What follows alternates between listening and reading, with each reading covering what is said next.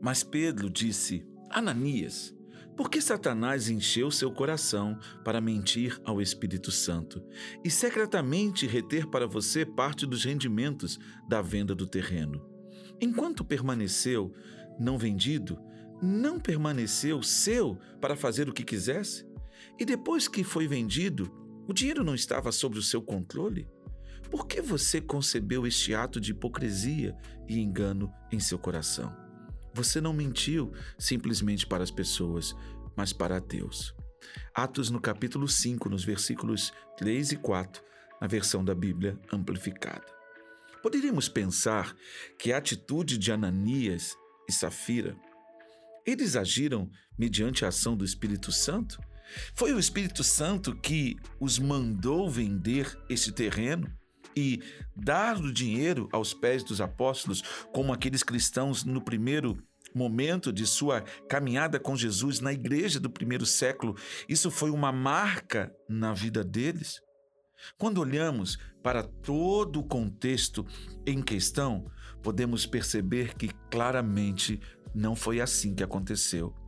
O seu pecado o pecado que eles conceberam foi um ato de hipocrisia motivado por um egoísmo.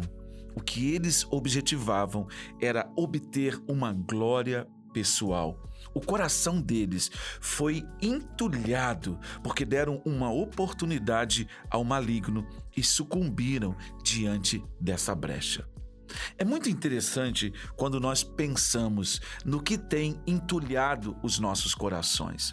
O que, que tem impedido que eu e você, que nós nessa temporada possamos manifestar a vida de Deus de forma plena? Será que nós, muitas vezes, estamos agindo no reino, estamos agindo na vida motivados por uma glória pessoal? Será que estamos motivados pelo egoísmo, pela nossa necessidade de sermos aceitos, de sermos amados, de sermos queridos?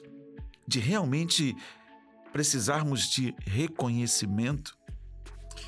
Pedro é muito contundente quando fala com Ananias a respeito do seu ato. Ele diz: Ananias, por que, que você fez isso? O terreno era seu.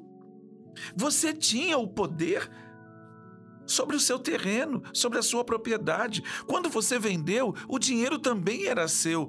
Por que, que você escolheu mentir a Deus, ao Espírito Santo? E agora você vai sucumbir. É muito interessante porque parece um ato extremo. Mas isso acontece no começo da história da igreja. Agora, a igreja já está se movendo no mundo, é o corpo de Cristo que está operando, e isso precisa servir de um sinal de alerta para nós. Porque quando você olha para a palavra em toda a sua plenitude, você aprende algo, você é ensinado pelo Espírito Santo de onde vêm as guerras e as contendas que há entre vocês. Diz Tiago: não vem das paixões que guerreiam dentro de vocês? Vocês cobiçam coisas e não as têm, matam e invejam, mas não conseguem obter o que desejam. Vocês vivem a lutar e a fazer guerras. Não têm porque não pedem. Quando pedem, não recebem, pois perdem por motivos errados para gastar em seu pra seus prazeres. Tiago acusa os seus ouvintes adúlteros. Vocês não sabem que a amizade com o mundo é inimizade com Deus? Quem quer ser amigo do mundo faz-se inimigo de Deus. Ou vocês acham que é sem razão que a Escritura diz que o Espírito que ele fez habitar entre nós tem forte ciúmes? Mas ele nos concede graça maior. Por isso, diz a Escritura, Deus se opõe aos orgulhosos, mas concede graça aos humildes. Portanto, submetam-se a Deus, resistam ao diabo e ele fugirá de vós. Sabe por quê? Tiago assevera isso e eu posso aplicar esse caso de Tiago no capítulo 4 ao caso de Ananias e Safira, porque Tiago, no capítulo 1, nos adverte que a nossa tentação ela é despertada e ela é dar a, dar a luz ao pecado quando nós somos atraídos e enganados pelos desejos profundos do nosso coração. Pare e pense. O que tem entulhado o seu coração? São os desejos da sua alma, são os desejos dessa vida, são coisas que você nutre, nutre, alimenta, alimenta no seu coração.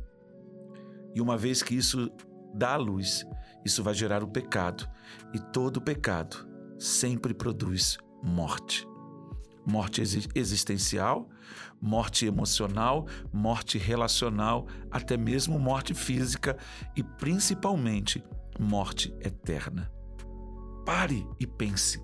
O que está entulhando o seu coração e impedindo a plenitude da vida de Deus tornar-se manifesta?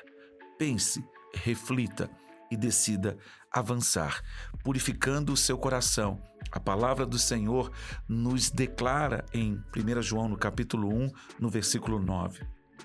Se confessarmos os nossos pecados, ele é fiel e justo para nos perdoar os pecados e nos purificar de toda injustiça. Que esse seja um tempo de você encontrar purificação por meio da confissão.